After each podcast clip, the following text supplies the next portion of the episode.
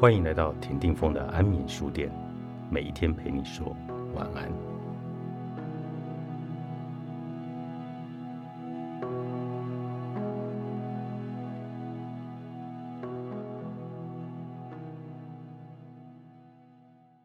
找到表达自我的管道，这件事本身就是一种安慰。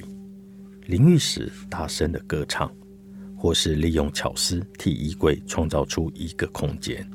还是随笔涂鸦，这些简单的创造活动都是宣泄情绪的出口。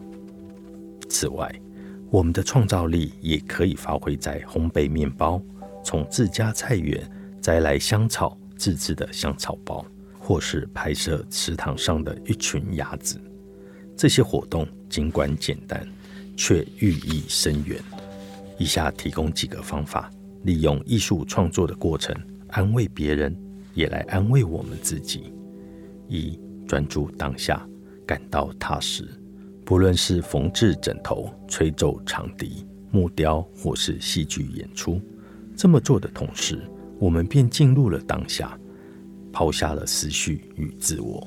我们就是我们所创造的东西。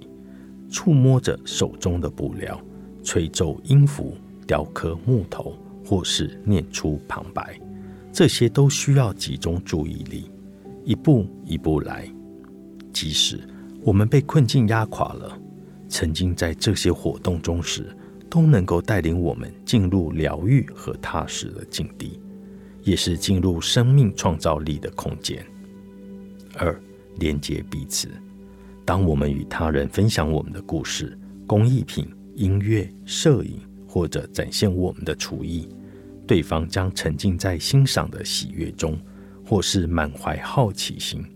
我们创作的东西，不论有多简单，都能够连接彼此。我们可以借由许多不同的方式达到这样的目的：餐桌上的佳肴、纸页、部落格、收音机，或是当个好听众。即使对方当下不见得能够欣赏，但他们多半能够感受到。这个举动的背后的贴心与努力。三、跳脱自己的思考框架。当我们为他人准备礼物时，所发挥的创造力能够让神奇的事发生，因为创造力的本身便散发着生命力。它会以自己的方式来跟我们沟通。我们所完成的艺术作品会转变成其他的东西，挖掘出我们更多的内在。举例而言，你替祖母缝制的靠枕摆在她的床边，竟比放在客厅的沙发上还要好看。而在你来得及反应之前，她可能已经提出希望你替她缝制更多的靠枕的要求。她很喜欢这些枕头，希望每个房间里都能够看到。几年下来，借由各种值得纪念的日子和场合。不论是他的生日、圣诞节、结婚纪念日和其他各种节日，缝制枕头变成了一种爱的表达。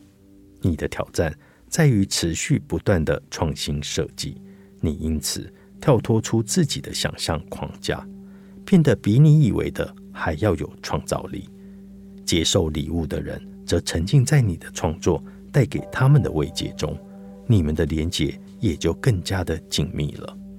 在创造的过程中，艺术本身便能够发挥它的生命力。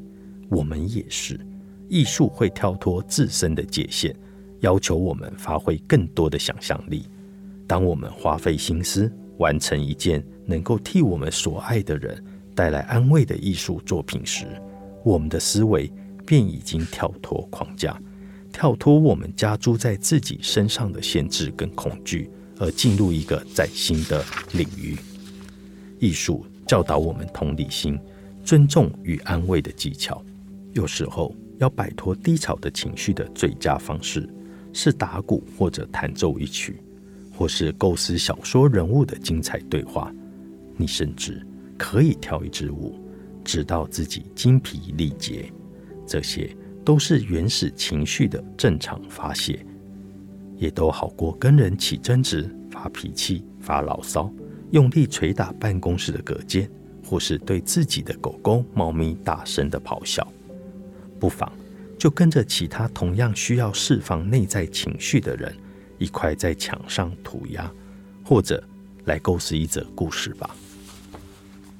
安慰的艺术，作者：福尔沃克，上周出版。